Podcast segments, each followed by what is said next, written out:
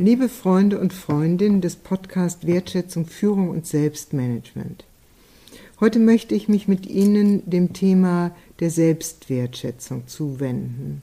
Wir alle wissen inzwischen längst, dass Selbstwertschätzung der Schlüssel dafür ist, ob wir auch anderen Menschen wertschätzend begegnen können.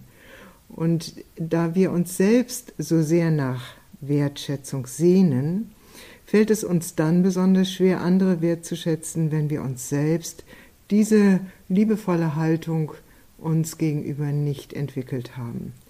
Nun, Menschen sind sehr unterschiedlich in dem Ausmaß, in dem sie in ihrer Kindheit und in ihrer Jugend lernen durften, sich selbst anzunehmen, mit den kleinen Fehlern und größeren Fehlern ähm, wohlwollend umzugehen und dem Leben mit Neugier und Freude zu begegnen. Da, wo dieses nicht der Fall gewesen ist, entwickeln wir so etwas wie eine Mauer um uns selbst herum. Wir entwickeln das, was die Psychologen und Psychotherapeuten ein falsches Selbst nennen. Wir äh, ziehen eine Maske auf und versuchen uns an die Umwelt so anzupassen, dass die Umwelt uns zurückspiegelt, dass wir doch großartig, wunderbar und liebenswert sind. Aber in diesem Prozess der Anpassung an die Umwelt geht uns etwas ganz Entscheidendes verloren, nämlich die Treue uns selbst gegenüber. Und da ist es wichtig, wenn wir wirkliche Selbstwertschätzung lernen wollen, dass wir lernen, wieder uns selbst gegenüber treu zu sein. Ich habe in meinen Wertschätzungsbüchern äh, an verschiedenen Stellen dazu gearbeitet und möchte Ihnen jetzt gerne eine Passage daraus ähm, vorlesen. Kennen Sie das? Ein nagendes Gefühl, weil Sie über eine innere Grenze gegangen sind? Eine Unruhe in der Seele, weil Sie wissen, hier und jetzt hätten Sie sich anders verhalten müssen, aber Ihrem inneren Impuls nicht gefolgt sind? Solche Momente können Hinweise darauf sein, dass wir eine wichtige Botschaft von innen überhört haben. Sie wollte uns auffordern, uns selbst gegenüber treu zu bleiben. Jede und jeder von uns bringt unterschiedliche Anlagen mit, die sich im Leben entfalten wollen und sollen. Wir werden geboren, um zu lernen, wer wir sind. Doch das geht nur in der Auseinandersetzung mit der Welt. Die Anfänge mögen schwierig und belastend sein. Ein falsches Selbst mag entstehen aus Not oder um sich zu schützen. Doch die Seele ist unermüdlich damit beschäftigt, mir Signale zu senden und mir mitzuteilen, wer ich wirklich bin. Wenn ich offen bin für diese Signale, dann muss mein Leben nicht unbedingt einfach werden, doch es wird eine spannende Reise zu mir selbst. Wir entdecken dann, wie die folgende Geschichte aus den Veden zeigt, unsere wahre Natur. Eine Löwin geriet auf der Spur nach, auf der Suche nach Beute an eine Schafherde. Während sie ein Schaf riss, warf sie ein Junges und starb. Der junge Löwe wuchs in der Herde auf, fraß Gras und blökte wie ein Schaf. Er wusste nicht, dass er ein Löwe war. Eines Tages kam ein anderer Löwe in die Nähe der Herde und war erstaunt, einen großen Löwen zu sehen, der Gras fraß und sich wie, und wie ein Schaf blökte. Die Herde floh und mit ihr das Löwenschaf. Der Löwe wartete auf eine Gelegenheit, fand das Löwenschaf schlafend, weckte es auf und sagte, Du bist ein Löwe. Nein, antwortete es und blökte wie ein Schaf. Aber der fremde Löwe schleppte es an einen See und forderte es auf, im Wasser sein Spiegelbild zu betrachten und es mit ihm zu vergleichen. Da sah das Löwenschaf, dass es genauso aussah wie der Löwe.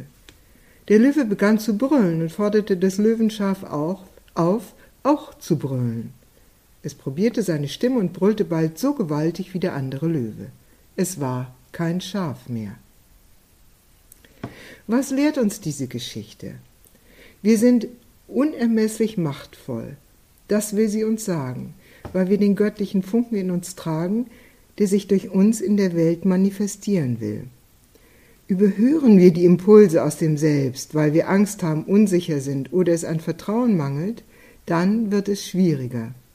Herausforderungen und Schwierigkeiten tun sich auf, die helfen, wieder auf die eigene Spur zu kommen. Der Körper hat aber eine wichtige Warnfunktion. Er macht uns darauf aufmerksam, wenn unser Geist nicht durchlässig ist für die Impulse der Seele. Wenn die feineren Botschaften, die den Geist erreichen sollen, nicht wahrgenommen werden, dann sendet er Signale. Verstimmung im Gemüt, Unruhe und Kopfschmerzen mögen die ersten Signale dafür sein, dass im Leben eine Korrektur ansteht. Werden solche Botschaften übergangen und ein Leben wieder die eigene Natur fortgeführt, dann beginnt irgendwann der Körper zu rebellieren. Der Körper ist der Moving Temple, er ist, wie schon die Bibel sagt, der Tempel Gottes. Das Göttliche, die Seele, hat sich in den Körper begeben, um in diesem Körper Erfahrungen zu machen. Unser Geist hat die Aufgabe, dies zu lernen und es in der Auseinandersetzung mit der Welt zu leben. Solche Einheit von Körper, Seele, Geist anzunehmen, ist deswegen die erste Herausforderung, der wir uns stellen müssen, wenn wir den Weg der Wertschätzung von uns selbst und anderen gehen wollen. In meine Einzelstunden und Seminare kommen Menschen, die aus irgendeinem Grunde das Gefühl haben, sie müssten etwas in ihrem Leben ändern oder ihr Leben neu ausrichten. Es mögen Schwierigkeiten bei der Arbeit, in der Beziehung oder körperliche Symptome sein, die sie auf die Notwendigkeit einer Korrektur aufmerksam gemacht haben. Was und wie dies geschehen könnte, ist noch unklar. Doch der innere Druck ist groß genug geworden, um mit Entschiedenheit einen Schritt der Selbstbegegnung und der Selbstannäherung zu wagen. Soweit die Passage aus meinem Buch Gelebte Wertschätzung, eine Haltung wird lebendig, das im Köse Verlag im Jahr 2007 erschienen ist. Was ich Ihnen aus meiner Erfahrung auf diesem Weg sagen kann, ist, dass er lohnt. Also selbst Wertschätzung zu entdecken, äh, langsam Vertrauen zu sich zu fassen und sich zu akzeptieren, so wie er oder sie, so wie ich bin. Das ist tatsächlich etwas, was den inneren Frieden und die Gelassenheit fördert. Und aus dieser inneren Gelassenheit wird es auch leichter, anderen mit Gelassenheit zu begegnen. Es ist unmöglich, uns selbst grundlegend zu verändern. Wir kommen mit bestimmten Anlagen in diese Welt und es geht darum, diese anzunehmen und zur Entfaltung zu bringen. Und so ist es auch bei anderen Menschen. Andere Menschen bringen ihre Anlagen, ihre Geschichte, ihre Möglichkeiten mit. Und wir können andere Menschen nicht zu denen verwandeln, wie wir sie gerne hätten. Und wenn ich lerne, mich selbst anzunehmen, dann habe ich auch einen wichtigen Schlüssel, andere anzunehmen. Dann macht es Freude, sich zu entwickeln und immer mehr zu der Person zu werden, die wir eigentlich von Anfang an gewesen sind, nämlich Ausdruck von Liebe und von Kraft, die sich in der Welt manifestieren will. Soweit heute aus meinem Podcast Wertschätzung, Führung und Selbstmanagement. In der nächsten Serie werde ich Ihnen etwas zur Wertschätzung von anderen sagen.